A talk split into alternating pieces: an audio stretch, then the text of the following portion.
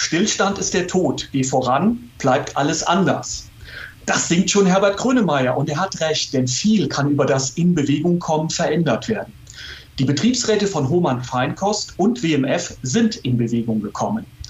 Wie betriebliche Interessenvertreter sich erfolgreich für die Qualifizierung ihrer Beschäftigten einsetzen und dadurch deren Beschäftigungsfähigkeit am Arbeitsmarkt sicherten und wie andere Betriebsräte mit einem wöchentlichen Protestmarsch unter dem Titel Mondays for Jobs auf die Situation an ihrem Standort aufmerksam machten und Jobs sicherten, erfahrt ihr im heutigen AIB Audio, dem Podcast für erfolgreiche Betriebsratsarbeit. Mein Name ist Christoph Herrmann und zusammen mit meiner Kollegin Eva Maria Stockkotte geben wir einen weiteren Einblick in erfolgreiche Betriebsratsprojekte, die auf der aktuellen Shortlist für den Deutschen Betriebsrätepreis 2021 zu finden sind.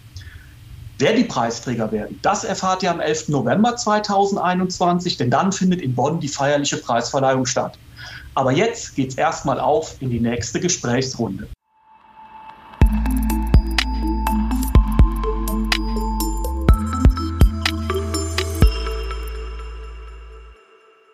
Wenn Interessenausgleich und Sozialplan verhandelt werden, haben ungelernte Beschäftigte oft die schlechtesten Karten. Denn sie gehören zu den Ersten, denen die Kündigung droht. Auch wenn sie bei ihrer bisherigen Tätigkeit viel Know-how aufgebaut haben und zum Teil sogar als Facharbeiter beschäftigt werden, sind sie in der Papierform eben ungelernt. Spätestens dann zeigt sich, dass Qualifizierung unumgänglich ist und die Tür für eine neue Beschäftigungsperspektive öffnen kann. Was die Betriebsräte von Feinkost Hohmann im Werk Bottrop auf die Beine gestellt haben, um ihren Kolleginnen und Kollegen den Zugang zur Weiterbildung zu öffnen und damit für eine Weiterbeschäftigung zu sorgen, hat die Jury des Deutschen Betriebsrätepreises überzeugt und damit dem Gremium einen Platz auf der Nominierungsliste für 2021 gebracht. Daher sprechen wir heute mit Su Zan Träter, Betriebsratsvorsitzende der Hohmann Feinkost GmbH im Werk Bottrop. Herzlich willkommen, Su Zan. Hallo, guten Morgen. Susanne, bei euch im Werk mit ca. 220 Mitarbeitern wird Feinkost produziert. Kartoffelsalat, Krautsalat, andere leckere Dinge. Doch die Unternehmensentwicklung der letzten Jahre war für die Beschäftigten ja eher harte Kost. Kannst du kurz die Ausgangssituation für euer Projekt, mit dem ihr euch beworben habt, beschreiben? Also ähm, wir sind 2010 äh, sind äh, sind wir gekauft worden von der Human Feinkost GmbH und äh, 2013 kam dann eine sehr starke Modernisierung und Automatisierung, äh, die dann schon einen äh, Personalabbau von knapp 20 Prozent hatte. Und äh, das war dann auch nochmal für viele so ein Aha-Effekt äh, zu sehen, ähm, dass eben halt tatsächlich die mit äh, sprachlichen Schwierigkeiten, die die Lese- und äh, Schreibschwierigkeiten haben oder eben halt tatsächlich die ungelernt sind, ähm, dass die tatsächlich am ersten betroffen sind. Es waren jetzt nicht alle davon betroffen, aber dass die, die bestimmte Dinge nicht so erfüllen können, äh, zukünftig eben halt hier keinen Arbeitsplatz mehr haben. Und äh, 2017 haben wir dann, äh, hat der Arbeitgeber dann mitgeteilt, dass er alle Werke, die er in Westdeutschland hat, schließen wird, um ein neues großes Werk äh, in der Nähe von Dresden zu bauen. Äh, wir gehörten zu dem Zeitpunkt schon zur Müller-Gruppe, zur Theo Müller-Milchgruppe. Die haben in der Nähe von Dresden ein großes Milchwerk. Dort war noch großes Gelände und dort war die Idee, ähm, dass dort ein ganz großes Dressing- und Feinkostwerk gebaut wird. Und das teilte man uns dann äh, im Frühjahr 2017 mit. Da waren natürlich erstmal alle sehr geschockt, weil das haben wir alle, da haben wir alle nicht mit gerechnet. Es waren davon insgesamt 2000 Arbeitsplätze betroffen.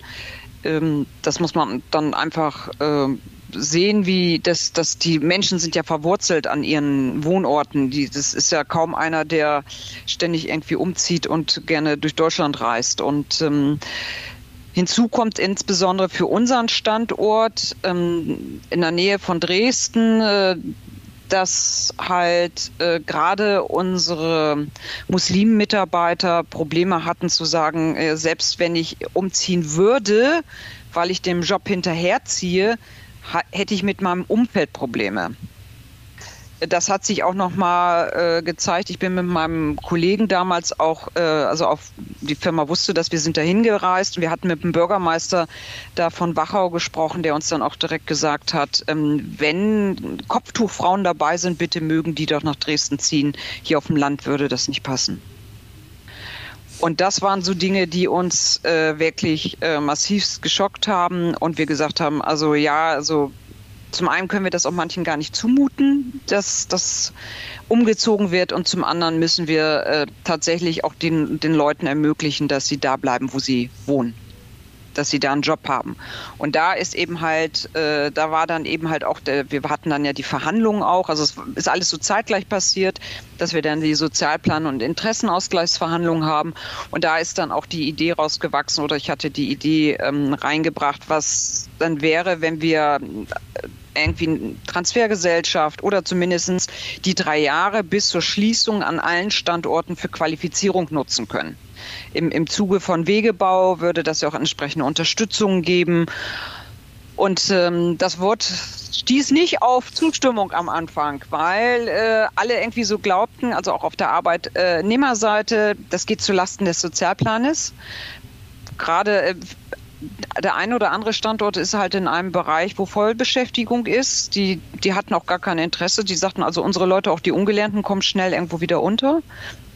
Und äh, der Arbeitgeber hatte auch erstmal kein Interesse dran, weil er sah nur, nur Mehraufwand. Und eigentlich, das war eigentlich der Anliegen vom Arbeitgeber, er wollte eigentlich alle dazu bringen, umzuziehen. Deswegen war das Angebot, das der Arbeitgeber uns von vornherein gegeben hatte, äh, was zum Umzug gehörte, also die Kostenübernahme und Mietübernahme für den Umzug und, und für die ersten Jahre war deutlich besser als der ganze Sozialplan, weil er halt sehr viele Menschen bewegen wollte, weil er wusste, da wo er die Fabrik bauen will, gibt es kein Arbeitspersonal. Und das muss er irgendwie mitbringen und eben halt auch aus der Branche mitbringen und äh, hat daher das versucht, dass die Leute halt äh, mitziehen. Also dass das Angebot, äh, was den Umzug angeht, sehr gut ist. Und das ähm, und da mussten wir halt irgendwie argumentativ gegen arbeiten, dass wir einen Spruch in den Sozialplan und Interessenausgleich reinbekommen, äh, dass es eine Qualifizierungsmöglichkeiten für alle Beschäftigten, die wollen, gibt aber der Arbeitgeber hat dann hinterher, es darf dem Arbeitgeber bloß nichts kosten. Aber äh, unter Wegebau, das damals gültig war, 2017, äh, war dann ja abzusehen, es wird 2018, bis es dann läuft, äh, war uns das klar, das kriegen wir geregelt überdies, weil wir es zehn Jahre vor, vorher auch schon mal gemacht haben, zumindest bei uns am Standort. Okay, ähm, also das war kein einfacher Weg, äh, den Arbeitgeber dazu zu bewegen, ähm, sich, sich äh, in diese Richtung auch zu bewegen von seiner ursprünglichen Planung. Ähm, wenn ich das richtig verstanden habe, jetzt hast du ja bei deinen Ausführungen schon mehrmals darauf hingewiesen, dass viele der betroffenen Kolleginnen und Kollegen ja auch einen Migrationshintergrund haben. Und ähm, so wie ich das verstanden habe, ähm, ist es zum Teil ja auch häufig so, dass gerade bei diesen Kolleginnen ähm, der Fall ja eintritt, dass sie häufig ja nach der Schule keine weitere Ausbildung gemacht haben. Also nicht, also sozusagen bei euch dann eben auch als sogenannte Ungelernte dann ja auch ähm, arbeiten. Wie habt ihr es denn gerade geschafft, gerade diese Mitarbeiter davon zu überzeugen, ähm, sich jetzt zu qualifizieren? Ich kann mir vorstellen, das war ja sicherlich auch nicht einfach so, dass man da einen Schalter umgelegt hat und die haben alle gesagt, ja, mach ich also äh, interessant ist an der Stelle, ähm, dass die teilweise auch schon Kinder hatten, die dann in Ausbildung sind und sagen, da habe ich mir was entgehen lassen. Und gerade bei den Kolleginnen, ähm, äh, da muss man eben halt auch sehen, dass es ein bisschen traditionelles Rollen Verständnis ist, da haben auch die Eltern damals dann gesagt, äh, du brauchst keine Ausbildung, geh mal in eine Fabrik. Äh, wir haben auch hier schon äh, Kolleginnen und Kollegen, die sind in, in zweiter Generation hier tätig, also da waren auch schon die Eltern hier tätig, wo die Eltern auch meinten, naja, ich bin ja auch ohne Ausbildung äh, gut gekommen und habe ein vernünftiges Auskommen, geh mal in eine Fabrik, dann brauchst du nicht drei Jahre mit weniger Geld auskommen, kriegst du direkt vom ersten äh, Minute an ein vernünftiges Geld und äh, wenn du dich nicht doof anstellst, kannst du auch noch ein bisschen mehr verdienen. Aber da muss man einfach auch sehen, es ändern sich die Zeiten und es ändern sich auch die Menschen und das haben, das haben wir auch versucht wiederzuspiegeln, weil wir ja auch eben halt, wir bilden ja auch aus hier am Standort äh, Fachkraft für Lebensmitteltechnik, dass die äh, Kolleginnen und Kollegen gesehen haben, die haben bessere Chancen als wir. Und äh, wenn die Fabrik schließt, äh, wir haben auch zwischendurch immer halt Leiharbeit Einsatz und wenn die Fabrik schließt, kann ich nur, wie die Kollegen, die zwischendurch mal aushelfen in der Saison von der Leiharbeit, dann kriege ich nur so einen Job. Und das ist mir zu wenig, weil wenn ich seit 10 Jahren, 15 Jahren ein festes Einkommen habe und mich auch da entsprechend eingerichtet habe mit diesem Einkommen, komme ich mit dem Geld, was ich dann von Überleiharbeit bekomme, gar nicht mehr aus. Und ich muss mich selber bewegen. Ich muss sehen, dass ich einen gut bezahlten Job kriege. Und einen gut bezahlten Job bekomme ich nur, wenn ich eine Ausbildung habe, wenn ich das, was ich hier tue, auch schriftlich auf Papier habe, dass ich ein Dokument habe, ich kann das, ich kann nicht nur so arbeiten, das, das habe ich gelernt. Und das war, äh, das haben wir an, viel diskutiert, diese Thematik. Also auch, äh, auch mit den Frauen nochmal zu sagen, ähm, die, die Männer, äh, denkt dran, wie, wie viele Leute sich scheiden lassen. Mhm. Frauen. Also weil Frauen manchmal sagten, ja, ich habe einen Mann, der gut verdient. Ich sage, was ist, wenn du dich scheiden lässt? Oder er sich scheiden lässt, dann stehst du alleine da, dann kommt das, reicht das Geld nicht mehr und dann wirst du und dann ist hier der Job weg und du willst hier auch wohnen bleiben. Du kannst dir vielleicht die Wohnung nicht mehr leisten, du kannst dir dein Auto nicht mehr leisten, weil du halt äh, keinen guten Job hast. Und ähm, das hat äh, die Menschen dann bewegt oder die Kolleginnen und Kollegen dann bewegt, äh, tatsächlich zu sagen, ja, ich will. Und okay. man muss ja auch dazu noch mal kurz sagen, also wir waren ja am Anfang 2017, als das, als wir dann starten wollten, waren wir ja 35 Kolleginnen und Kollegen, die hier sowas machen wollten, die wir ja auch dann dadurch bewegt haben. Und dann kam ja 2018 die Mitteilung vom Arbeitgeber im Frühsommer, wir schließen doch nicht. Wir alle Produktionsstätten bleiben erhalten. Und da sind uns ja ganz viele Kolleginnen und Kollegen abgesprungen, die dann gesagt haben, ja, dann muss ich mir diesen Druck nicht mehr antun. Weil das haben wir natürlich auch vermittelt. Also, oder wenn sie Kinder haben, die wissen, was Schule heißt. Äh, und dann muss ich mich mit meinen Kindern hinsetzen und auch lernen. Aber wir hatten eben halt dann nachher noch zehn über, die sagen, ich will es probieren ich will es probieren. Ich will es jetzt machen. Ihr habt nicht so heiß auf diese Ausbildung gemacht. Ich will es machen. Seht zu, dass ich das kriege. Okay. Ähm, also das heißt, zeigt sich ja auch bei allen anderen so. Es ist ja nicht nur die reine Entscheidung, ich qualifiziere mich weiter, sondern ich muss es ja dann in der Tat auch durchziehen, so wie, wie du das ja. ja jetzt auch beschrieben hast. Ähm, und das braucht Ausdauer, das braucht Begleitung, das braucht Geduld. Ähm, und das muss ja auch neben dem Job dann noch erfolgen. Ähm, Gab es da, wie sind da eure Erfahrungen gewesen? Wie sind die Leute damit umgegangen? Wie konntet ihr die vielleicht auch noch zusätzlich motivieren, anstupsen, eben auch dabei zu bleiben und das Ganze dann auch durchzuziehen bis zum Ende? Ähm, ja, als wir dann ja endlich mal starten konnten, gab es ja nicht mehr Wegebau, sondern äh, das Qualifizierungschancengesetz. Und äh, da war zum Beispiel eins, äh, das hatten wir eigentlich auch alle ein bisschen verdrängt, äh, wenn man tatsächlich dann am Ende der Maßnahme dem, der Bundesagentur seinen Facharbeiterbrief vorliegt, gibt es 1500 Euro Erfolgsprämie. Äh, das hat, haben die am Arbeits, vom Arbeitsamt einmal am Anfang erzählt. Also alleine schon für diese Prämie war es für manche äh, zu sagen, das will ich haben und da will ich hin. Ähm, und äh, sie haben halt Blockunterricht gehabt, immer in den Zeiten, wo wir Nebensaison haben. Ähm, das hat auch ganz gut funktioniert. An der Stelle möchte ich auch nochmal ganz herzliches Dankeschön an den Kollegen Thomas Eiling, weil wenn der nicht fünf Kollegen aus seinem Betrieb hätte noch motivieren können, hätten wir die Klasse gar nicht vollgekriegt. Also äh, da, da, gehört ja auch noch zu, dass wir da über den Tellerrand geguckt haben und wie, wie wir dann im Nachgang die äh, Klasse voll bekommen. Und wir haben halt ähm, der Blockunterricht war eben halt, wie gesagt, immer in der Nebensaison. Das ist bei uns so im, im wenn November, äh, ja, also Oktober, November und ähm, Januar, Februar und dann März. Kommt immer drauf an, wann Ostern ist. Und danach, also es ist ja über ein halbes Jahr dann eben halt schulfreie Zeit gewesen. Und da haben wir mit der Schule so einen Fragen-Antwort-Katalog gekriegt, einen sehr umfangreichen. Und daraus haben wir als Betriebsrat immer äh, mehrere Fragen äh, rausgekopiert und äh, den Qualifizierern in die Hand gedrückt. Teilweise mussten sie das zu Hause beantworten. Dann habe ich es dann wieder hier kontrolliert und wenn dann Fehler drin waren, habe ich erstmal ein bisschen auch geschimpft, weil ähm, wenn man das zu Hause beantworten kann, erwarte ich auch, dass man in den Unterlagen das nachguckt, um dann die richtige Antwort da reinzuschreiben. Und wir haben aber auch äh, solche Fragebogen gemacht und die mussten sie unter Prüfungsbedingungen einzeln in einem Büro unter Aufsicht äh, dann machen, so dass sie eben halt auch schon so ein bisschen diese Prüfungsbedingungen haben. Ich sitze dann da und sitze mit meinen 90 Fragen und die muss ich beantworten können. Und äh, das haben wir über die ganze Zeit dann immer gemacht, ähm, wenn die dann eben halt auf der Arbeit waren. Das ist dann vorher abgesprochen worden, dass sie für diese Zeit auch freigestellt werden von, von ihrer Arbeit. Also das mussten sie nicht nebenher machen, weil wir das ähm, auch also wir haben alle Vorgesetzten noch mitgenommen. Also das haben auch alle dann begleitet. Also auch ähm, das, das ist einfach jetzt unser Projekt hier am Standort. Und da sind wir alle unheimlich stolz drauf, dass, dass wir das so durchgezogen haben und dass wir jetzt eben halt sieben Qualifizierte mehr haben. Und also das ist äh, so, so ein Gemeinschaftsprojekt. Also auch der Werksleiter, der Produktionsleiter, die Schichtleitung, alle haben sich sehr damit identifiziert und deswegen haben sie auch überall, wo es ging, mit unterstützt. Und äh, wir haben eben halt tatsächlich diese, äh, und auch immer wenn Fragen waren, ähm, wenn die äh, bestimmte Dinge nicht so genau wussten, dann haben wir auch nochmal vermittelt oder auch haben nochmal, äh, sag mal, wenn, wenn wir es, irgendwas ging über Verpackungen. Da bin ich jetzt auch nicht fit. Ich bin wohl auch gelernte Fachkraft für Lebensmitteltechnik, aber das habe ich auch vor vielen, vielen Jahren gemacht.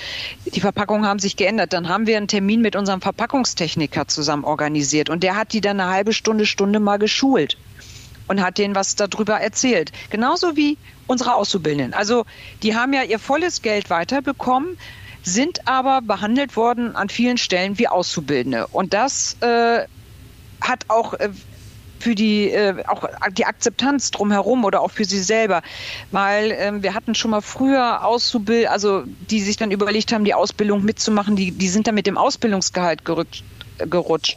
Aber jetzt ist es halt gewesen, dass sie durch diese äh, Chancenqualifizierungsgesetz ja voll ihr Entgelt weitergekriegt haben. In der Schulungszeit wie halt auch in der Arbeitszeit. Und das war auch dann für die, und dann kriege ich nachher auch nochmal eine Prämie.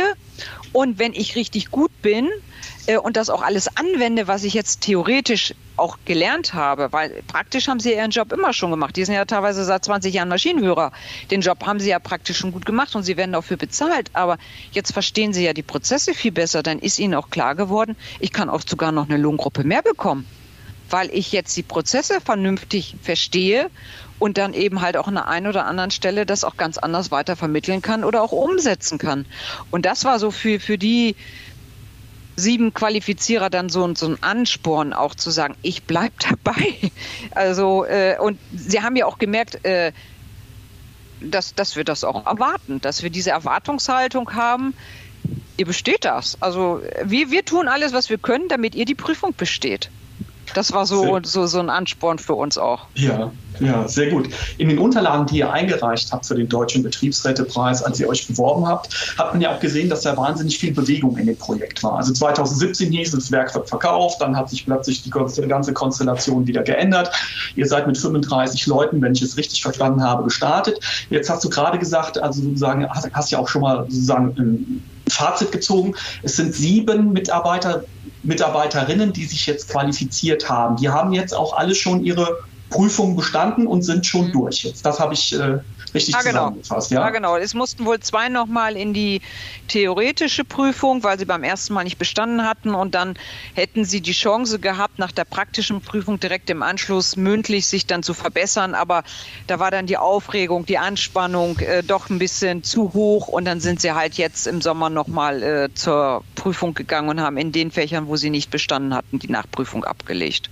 Ja, Gratulation. Aber das hat ja sicherlich auch ein Signal nach innen gegeben, oder? Wie haben die anderen Mitarbeiter darauf reagiert? Ja, also insbesondere, sagen wir mal, äh, die, die damals bei den 35 dabei waren, haben sich geärgert.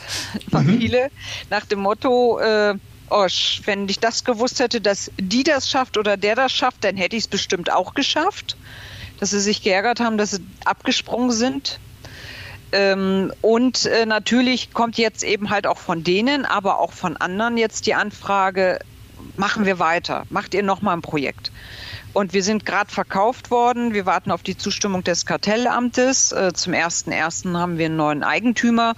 Äh, da müssen wir einfach äh, dann mit dem besprechen, äh, wie das ist. Es ist auch von den, die bestanden haben, möchten, also Anlagenmaschinenführer ist, ähm, ich sag mal, so eine Grundlagenausbildung. Man kann eben halt da drauf noch die Fachkraft für Lebensmitteltechnik machen. Da sind auch zwei dabei, die sagen, ich würde da gerne das eine Jahr oben drauf packen. Äh, so, und das muss man, kann man erst leider organisieren oder können wir uns jetzt erst angehen, wenn wir wissen, was mit dem Verkauf ist und was der neue Eigentümer mit uns plant. Okay. Ja, zum Abschluss noch eine Frage. Wir haben ja auch ähm, natürlich viele Teilnehmer beim Deutschen Betriebsrätepreis, viele Leser in der Arbeitsrecht, der Fachzeitschrift Arbeitsrecht im Betrieb, die diesen Preis ja auch vergibt. Die kommen jetzt vielleicht nicht unbedingt aus eurem Bereich, die sind in anderen Bereichen unterwegs. Äh, nichtsdestotrotz dreht dieses Thema ja auch in anderen Betrieben. Wenn du jetzt einfach mal sozusagen von oben auf dieses Projekt nochmal am Schluss drauf guckst ähm, und vielleicht deinen Kolleginnen, deinen Kollegen, die sich auch mit diesem Thema jetzt beschäftigen, Tipps geben kannst oder sagen kannst, worauf sollte man achten, was sollte man tun und was sollte man vielleicht gegebenenfalls auch lassen, wenn man sich mit diesem Thema beschäftigt. Also ähm, was, wo man sich auf jeden Fall darüber klar sein sollte, dass sich Ansichten und Einstellungen von Menschen regelmäßig ändern. Man kann nicht hingehen und sagen, das haben wir vor zehn Jahren schon mal versucht, das hat nicht geklappt. Also da muss man einfach sehen, dass sich Zeiten ändern dass sich selber auch von, von Menschen die Ansprüche ändern und dass man äh, auch nicht äh, glauben muss, auch als Betriebsrat, nur weil jemand 50 ist, dass er keine Ausbildung mehr machen kann oder eine Qualifikation. Also das sollte man, man sollte ständig äh, nah, sag mal, bei der Belegschaft sein oder vielleicht auch durch Fragebogenaktionen regelmäßig, sag mal, die aktuelle Meinung, weil die ändert sich. Also es gibt einfach ständig Änderung, äh, also Umwelt, also auch jetzt mit Corona. Es gibt, dass sich Menschen einfach von ihrer Meinung, von ihrer Auffassung ändern, was und Einstellung und das, das muss man akzeptieren. Und da kann man, dass man nicht in festgefahrenen Rollenmodellen bleibt, dass man das einfach auch äh, dann, dann mit aufnimmt und entsprechend versucht umzusetzen. Ähm, was, was man auch ist, also ich sag mal, wir konnten das jetzt machen. Ich bin jetzt sehr lange schon Betriebsratsvorsitzende freigestellt in, in, hier am Standort. Ähm, ich kenne den Betrieb, ich kenne die Leute. Also das heißt, wenn man ähm, so viel wie möglich schon geregelt hat, dass man nicht, ich sag mal, im Büro sitzen muss und Zeitung lesen muss. Also sollte man auch, insbesondere AIB, aber ähm, man, muss nicht äh, ähm, sagen wir mal, Däumchen drehen, sondern man kann wirklich mal äh, auch sich mit dem Gremium hinsetzen, was können wir den Leuten Gutes tun? Und das ist nicht unbedingt eine Betriebsfeier oder bestimmte Dinge oder eine Zuschlag oder eine Einmalzahlung oder sonst was. Das sind auch solche Maßnahmen wie Qualifikation. Also wir haben auch für bestimmte Mitarbeiter zum Beispiel Sprachkurse angeboten und Bildungsgutscheine besorgt und haben denen dann die entsprechend die Schichten angepasst. Das sind äh, solche Dinge, die man machen kann. Oder man kann vom Betriebsrat auch jemanden ähm, also in Nordrhein-Westfalen, ich weiß nicht, ob es in den anderen Bundesländern auch gibt, äh, Mento. Das ist extra jemand, der geschult ist, wie man mit Menschen umgeht, die Lese- und Schreibeschwäche hat. Dann, wenn man sich dann als Betriebsrat hinterfragt, stellt man noch auf einmal fest, äh, Aushänge sollte man vielleicht auch anders formulieren, damit sie alle lesen können man macht einen Aushang für die Beschäftigten, nicht für einen Arbeitgeber. Also da muss auch nicht immer unbedingt ein Fremdwort drin sein. Also das muss man einfach ähm, überlegen. Also dass man, wenn man ein gut eingespieltes Gremium ist und, und das Große und Ganze in seinem Betrieb auch schon geregelt hat und nach einer neuen Aufgabe, Herausforderung raussucht, einfach mal zu überlegen, was kann ich meinen Beschäftigten Gutes tun. Und Qualifizierung ist an der Stelle was Gutes. Und was auch ist, selber auch als Betriebsrat, nicht zu sagen, ich habe jetzt meine Grundlagenseminare und damit war's. Immer aktuell bleiben. Weil, ne, es war früher Wegebau, jetzt ist es Chancenqualifizierungsgesetz. Immer über den Tellerrand gucken. Was machen andere? Was gibt es woanders? Also und Netzwerke bilden. Also ich bin ein ganz großer Fan von Netzwerken, weil äh, dann hat man mal auf irgendeiner Veranstaltung was gehört oder irgendwo mal was gelesen und dann kann man mal irgendwo anrufen und sagen, wie habt ihr das denn geregelt? Und das ist, äh, das ist auch nochmal so ein Punkt, dass äh, man immer selber sich auch sagt, ich ruhe mich nicht auf meinen Job aus, sondern sich selber auch als Betriebsrat regelmäßig qualifiziert. Und äh, wenn man dann sagt, ich habe schon alle Seminare durch, dann vielleicht mal nach Tagungen gucken. Dann sind es halt nur Tagesveranstaltungen, wo man sich eben halt entsprechend informieren kann oder eben halt dann zum Deutschen Betriebsrätetag gehen. Das waren viele Blicke über den Tellerrand. Ähm, ganz herzlichen Dank für diese auch sehr konkreten Hinweise nochmal, auch für deine Zeit und natürlich auch weiterhin alles Gute ähm, auf eurem Weg. Es geht ja scheinbar weiter ähm, in, in, in, der Geschichte des Verkaufs und der Übernahmen. Ja. Äh, wir, drücken, wir drücken euch sehr die Daumen und danken dir ganz herzlich für deine Zeit und die spannenden Einblicke, die du uns heute gegeben hast. Ja, ich danke euch auch. Und nun geht es vom Ruhrgebiet auf die Schwäbische Alb nach Geislingen an der Steige, wo auch der Sitz des WMF Kaffee Kompetenzzentrums ist. Fridays for Future hat es vorgemacht. Aufmerksam machen und verändern klappt nur, wenn wir in Bewegung kommen. In Bewegung gekommen für ihre Jobs sind im wahrsten Sinne des Wortes jeden Montag auch die Beschäftigten von WMF Geislingen. Es wurden immer mehr und am Ende hat die Bewegung viel und gute Aufmerksamkeit erregt. Ich bin nun im Gespräch mit Frank Schnetzinger. Er ist Betriebsratsvorsitzender und GBR-Vorsitzender der WMF GmbH und er ist im EBR der SEB-Gruppe. Und im Gespräch mit Günther Herringer. Er ist Betriebsratsmitglied, Gesamtbetriebsratsmitglied und KBR-Mitglied der WMF GmbH. Sie sprechen heute zu Ihrem Projekt Mondays for Jobs, das für den Deutschen Betriebsrätepreis 2021 nominiert ist. Ich grüße euch, Frank und Günther. Hallo. Hallo, guten Tag. Hallo, guten Morgen. Ganz kurz ein paar Worte zu WMF, eurer Gesellschafterstruktur und zur Ausgangssituation für euer Projekt. Ähm, wie können sich die Zuhörerinnen und Zuhörer das vorstellen? Ja, die WMF ist ein Traditionsunternehmen mit ca. 3000 Mitarbeitern.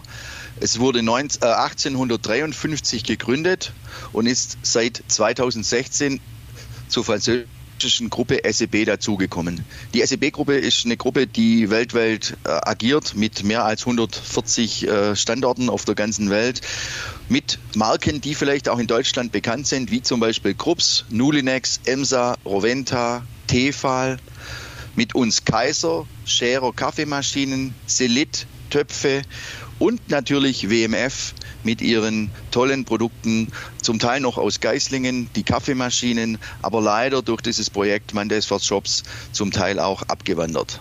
Mhm. Ähm, ihr habt im Gremium verschiedene Aktionen als Reaktion auf den geplanten Stellenabbau und die Verlagerungen diskutiert.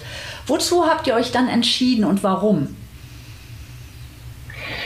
Ja, was haben wir gemacht? Wir haben verschiedene äh, Dinge diskutiert. Wir wollten uns nicht kampflos äh, dem hingeben, was da im Raum stand. Wir haben zum Teil radikale Aktionen diskutiert, aber wir haben auch ruhigere äh, Dinge diskutiert. Äh, die Greta Thunberg hat uns damals ein wenig ja, inspiriert, ruhigere Dinge zu tun. Äh, das müssen wir so sagen, ja. Und mhm. wir haben uns entschlossen, äh, etwas zu tun, das äh, nachhaltig jede Woche passiert, weil wir dachten, ähm, laute äh, Aktionen sind nicht das Richtige, sondern wir müssen eine Plattform bieten, um äh, die Politik zu uns zu holen, um sämtliche Bevölkerungsschichten zu uns zu holen und eine Plattform zu bieten, um seinen Unmut zu zeigen.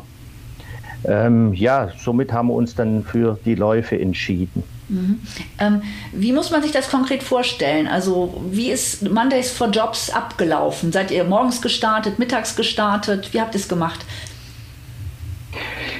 Ja, wir wollten natürlich zu einer markanten Zeit loslaufen. Das war dann äh, immer montags fünf vor zwölf. Ähm, ja, äh, dort äh, wollten wir eben nicht lautstark, sondern wir wollten permanent und ausdauernd jede Woche. Mhm. Wir haben anfangs keine Werbung gemacht. Äh, wir wollten, dass die Leute auf uns aufmerksam werden und es ist auch so passiert. Die haben dann gefragt, was ist denn da los? Was tun die da? Wieso treffen die sich immer montags? Ähm, anfangs mit sechs Leuten. Ähm, wir äh, sind dann relativ schnell gewachsen. Beim fünften Mal haben wir unsere äh, gelben Westen dann angezogen. Äh, das war eine Idee aus den Läufen. Wir haben in den Läufen sehr tolle Gespräche gehabt. Ähm, wir sind mit vielen Leuten in Kontakt gekommen. Viele Ideen, die wir dann umgesetzt haben, äh, sind bei den Läufen entstanden, unter anderem die Gelbwesten. Und als wir dann äh, Applaus bekommen haben und die Schlange immer länger wurde, wussten wir auch, dass unsere Chefs das wahrnehmen und dass wir gesehen und gehört werden, obwohl wir relativ ruhig sind. Mhm. Und äh, somit wussten wir, wir sind auf dem richtigen Weg. Mhm. Ähm, ihr habt auch Politik da mit dabei gehabt. Ihr habt Fotos eingereicht, auch bei dem Projekt. Da habe ich gesehen, es ist auch ein Hund mitgegangen. Ne? Aber ihr habt natürlich auch, Bürgermeister war da, also hohe Politik kam auch bei euch vorbei. Stimmt das? Ja, das ist richtig. Also die Politik war regelmäßig da. Mhm. Äh, Gemeinderatsmitglieder, der Oberbürgermeister war dabei. Ähm, wir haben sogar eine Resolution vom Oberbürgermeister und vom Gemeinderat bekommen. Also die Politik hat diese Plattform äh, sehr rege wahrgenommen und hat uns, auch, egal welche politischen Richtung, sehr stark unterstützt. Mhm. Immer wieder. Und das hat uns sehr gut getan. Aber auch zum Beispiel unsere Firmenrentner, die sich für ihre alte Firma eingesetzt ja, haben. Wir haben kranke Leute gehabt, die einen Gips hatten, die konnten nicht mitlaufen, die sind aber am Rand gestanden. Wir haben ähm, ja, Autos gesehen, wo Firmenrentner drin saßen, die nicht mehr laufen konnten, aber die dabei sein wollten. Die standen dann am Straßenrand und haben uns äh, durchs offene Fenster begleitet und gewunken. Und es war eine tolle Situation. Hm, also eine, eine, leise Protestaktion, die aber durchaus mit den gelben Westen auch nochmal auf sich aufmerksam gemacht hat. Die Gelbwesten, das ist ja auch sowas, was in Frankreich äh, ne, gegen Macron auch en marche äh, gegangen ist. Das wolltet ihr auch so ein bisschen zeigen, dass ihr eine andere Idee habt als die, die jetzt die SEB-Gruppe hat, oder? Ja, genau. Das war auch von unserer Seite her sehr wichtig. Äh, ich möchte da noch ergänzen, was Günter gerade mhm. gesagt hat. Äh, wir hatten auch noch sehr großen Zulauf von anderen Betriebs Städten von anderen Firmen, die nicht zur WMF-Gruppe gehörten oder zur SEB Group. Äh, wir hatten Kollegen von großen Herstellern wie Bosch oder auch von Stuttgart, von der Automobilindustrie, kamen Betriebsräte, haben sich das angeschaut, haben gesehen, wie wir mit den gelben Westen um die Firma marschiert sind, haben dann natürlich Ideen ausgetauscht, wie wir das umsetzen können. Und für uns war es einfach wichtig, hier zu zeigen, dass die Marke WMF hier nicht durch Trillerpfeifen oder sonstiges in den Verruf kommt und die Bürger in Deutschland, die heute noch hinter der WMF stehen mhm. und die Waren wahrscheinlich zu 80, 90 Prozent in ihren Küchenregalen haben, nicht denken müssen, hoppla, was ist denn da los? Wir können die, äh, die WMF-Artikel nicht mehr kaufen. Denn für uns war es wichtig und es ist heute auch noch sehr wichtig, dass diese Marke stabil bleibt dass wir weiterhin hier das Vertrauen an die Bevölkerung weitergeben können, denn unsere Produkte sind gut. Wir haben eine sehr hohe Qualitätsansprüche an unsere Produkte, selbst wenn sie nicht mehr alle aus Geislingen kommen. Ähm, und das war uns sehr wichtig, dass wir das auch weitergeben.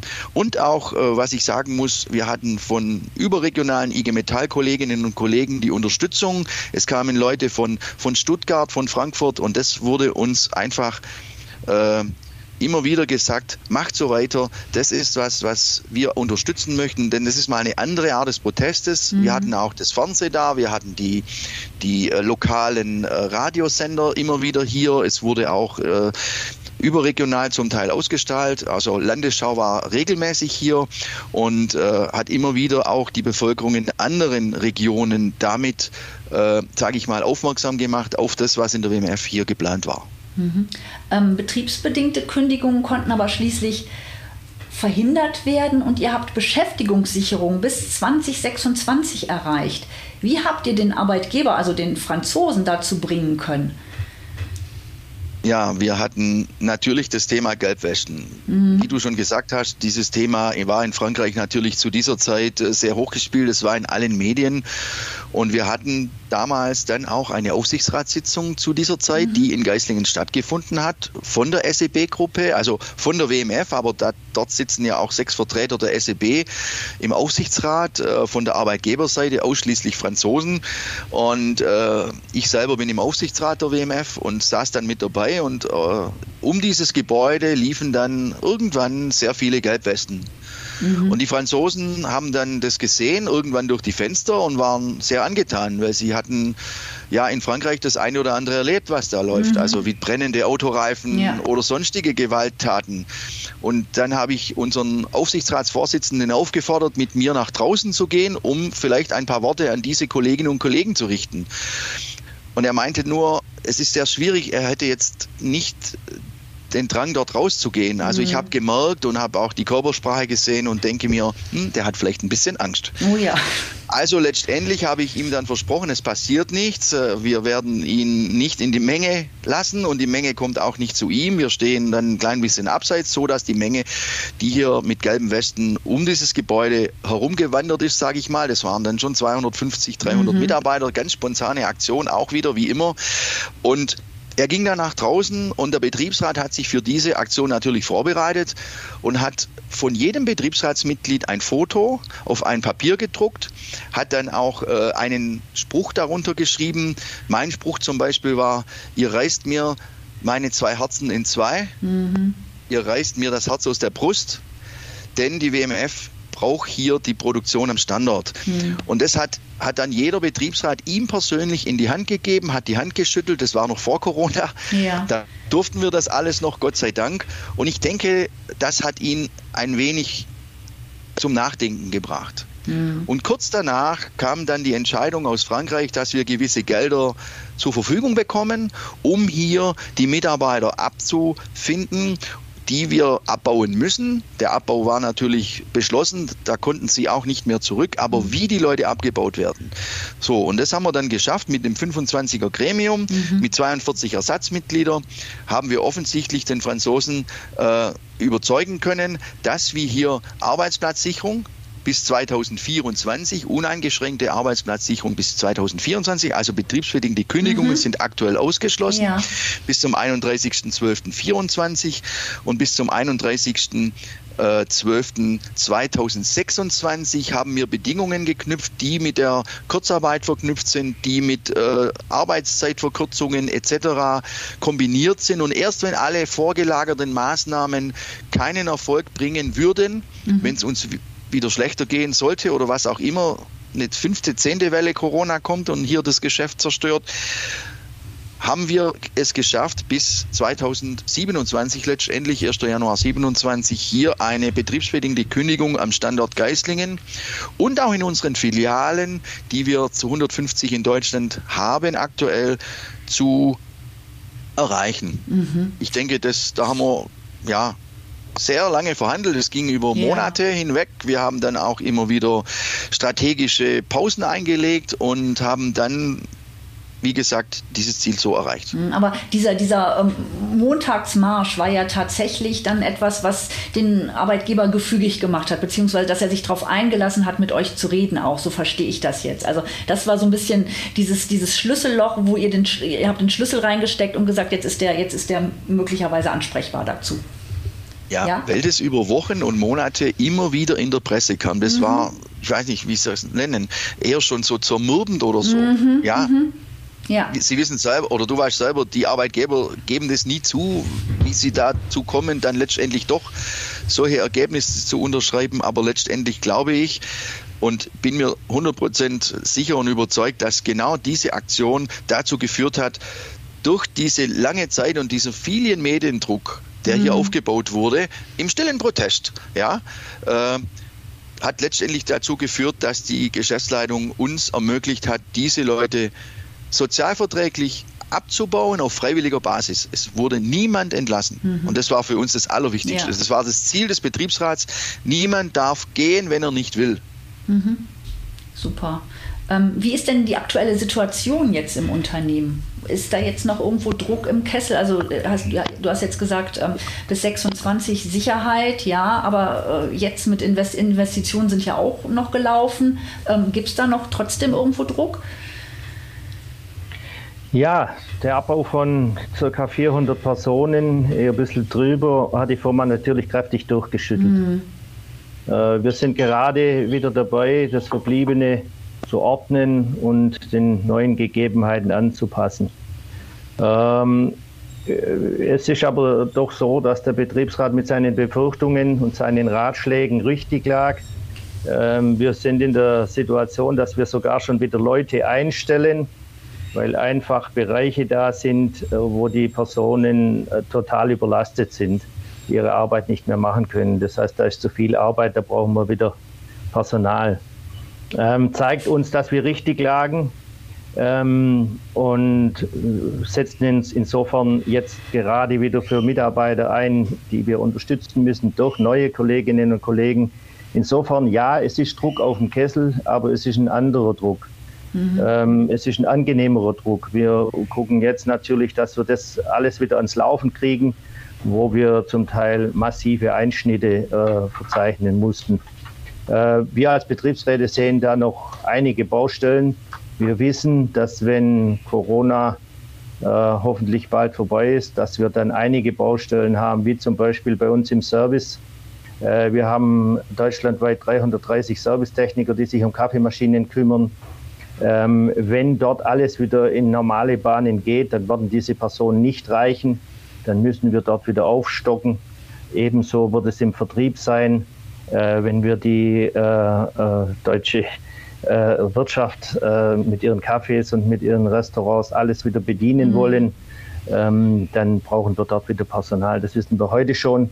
Und da denken wir, es ist Druck auf dem Kessel, aber es ist einfach ein angenehmerer Druck, als wir ihn vorher hatten. Okay. Ähm, jetzt nochmal auf euer Projekt zurückzukommen. Was können sich andere Betriebsräte davon abgucken? Was sind eure Tipps für die Kolleginnen und Kollegen, die vielleicht in einer ähnlichen Situation stecken? Äh, wie, wie sollen die vorgehen? Ich denke, für uns ist das, äh, was ich mit auf den Weg geben kann, das Allerwichtigste meiner Meinung nach als äh, Betriebsrat der WMF kann ich nur sagen, wenn ein Betriebsratsgremium sich einig ist und alle ziehen an der gleichen Seite des Strickes, dass sie dann sehr viel Kraft entwickeln können, um hier solche Strategien zu erarbeiten. Es ist in jedem Betrieb immer ein anderes Vorzeichen. Wir haben andere Gegebenheiten. Sie haben eine andere Struktur von Mitarbeitern. Wir in der WMF haben eine Struktur von allem. Wir haben Angestellte, wir haben Mitarbeiter in den Produktionsbereichen, wir haben Außendienst, wir haben Filialwesen. Wir sind so vielschichtig, dass wir uns zuerst zusammengesetzt haben als Gremium und haben erstmal festgestellt, äh, wo können wir überhaupt welchen Druck aufbauen, welche Mitarbeiter können wir dazu nutzen, die uns unterstützen, äh, wie können wir die Mitarbeiter motivieren in den einzelnen äh, Bereichen, um hier mit uns zu gehen. Es nützt mir nichts, wenn, wenn wir ein Filialwesen haben mit äh, 800 Mitarbeiterinnen und Mitarbeitern und ich gebe jeder Filialmitarbeiter eine Weste und die sitzt dann in ihrer Filiale, äh, die dann auch noch äh, im Schichtbetrieb letztendlich arbeiten, also Verkauf natürlich. Die eine kommt morgens um 10, die andere kommt mittags um 1, dafür schafft die andere nicht so lang und die sitzen da mit ihrer gelben Weste. Das hat nicht die Außenwirkung, wie wenn ich jetzt eine Produktionslinie äh, nehme, wo dann auf einen Schlag 5, 6, 700 Leute rauskommen in einem mittelständischen Unternehmen wie bei uns. Also wie gesagt, die Einigkeit und die Vorbereitung im Betriebsrat und das Ziel muss immer klar im Auge sein. Mhm. Also man muss immer wissen, was ist die Priorität 1, was ist die Priorität 2, wann, bis wann sollte ich welches Ziel erreicht haben, wie müssen die Verhandlungen dann strategisch äh, angegangen werden, wann muss ich denn wieder eine Sonderaktion machen. Wir sind zwar jede Woche gelaufen, aber wir haben auch Sonderaktionen gemacht, wie das Beispiel vorhin mit dem Aufsichtsrat. Mhm. Ja, äh, das sind Themen, die dann immer wieder zwischendurch eingespielt wurden. Dann hat die IG Metall wieder eine Protestaktion gemacht. Ja, äh, nicht am Montag, sondern an einem anderen Tag. Und genau das war das Thema, wo die Geschäftsleitung nie wusste, was passiert denn jetzt. Und immer mhm. kurz vor einer Verhandlung natürlich, dass mhm. man wieder den Druck aufgebaut hat. Und das muss jedes Unternehmen für sich abstimmen. Aber trotzdem, alles Wichtigste ist, alle gemeinsam das gleiche Ziel verfolgen und Prioritäten setzen für die Ziele. Günter, du möchtest das noch ergänzen? Ja, gerne. Also wir haben gemerkt, kampflos aufgeben ist keine Option. Das ähm, äh, kommt nicht in Frage. Ähm, wir haben auch gemerkt, jede Idee muss ernsthaft geprüft werden, auch wenn sie noch so äh, unsinnig mhm. erscheint. Mhm. Und wenn sie auch überhaupt nicht dazu passt, also diese stilleren Sachen, das, was der Frank vorher erklärt hat mit diesen Blättern, glauben wir, hat sehr große Wirkung mhm. erzielt, obwohl es äh, eine ruhige Aktion war. Mhm. Ähm, und wir denken, dass äh, die Ausdauer und ähm, dieses Fordern äh, von vielen Mitarbeitern äh, die Verhandlungspartner dazu bringt, mit uns zu reden und uns ernst zu nehmen. Wir haben trotz sehr äh, harten Verhandlungen heute die Situation, dass wir uns wieder mit Respekt in die Augen gucken können. Und das ist natürlich auch Basis dass viele Personen dahinter gestanden sind und nicht nur äh, eine Handvoll, sondern äh, die Verhandlungspartner durch äh, viele äh, Mitarbeiter unterstützt wurden. Mhm. Das sind so die Ratschläge, wo man geben kann. Seid euch einig, wie der Frank es gesagt hat, und seid ausdauernd. Das sind, glaube ich, die zwei Schlüssel. Und es ist auch eine Sprache, wo das Gegenüber versteht. Mhm. Ganz, ganz herzlichen Dank an Frank und an Günther für dieses tolle Interview. Und ich denke, da nehmen die, Les äh, die, Teil äh, die Zuhörerinnen und Zuhörer viel mit. Dankeschön. Wir bedanken uns auch für dieses Interview. Dankeschön, ja.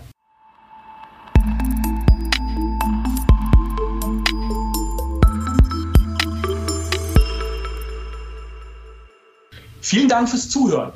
Wenn Sie mehr zu den Nominierten des Deutschen Betriebsrätepreises 2021 erfahren möchten, dann finden Sie unter www.dbrp.de viele Infos rund um den Preis, die Bewerber und auch die Preisjury. Sie sind noch kein Abonnent von Arbeitsrecht im Betrieb? Kein Problem. Fordern Sie auf unserer Website www.aib-web.de slash gratis gerne zwei kostenfreie Probehefte an. Sie finden unseren Podcast gut? Dann leiten Sie ihn, teilen Sie ihn, empfehlen Sie uns gerne weiter. Und Ihre Idee für ein Podcast-Thema ist gerne gesehen. Nichts wie raus damit dann an podcast.aib-web.de. Und das war's dann auch schon wieder für heute bei AIB Audio, dem Podcast für erfolgreiche Betriebsratsarbeit. Bis bald.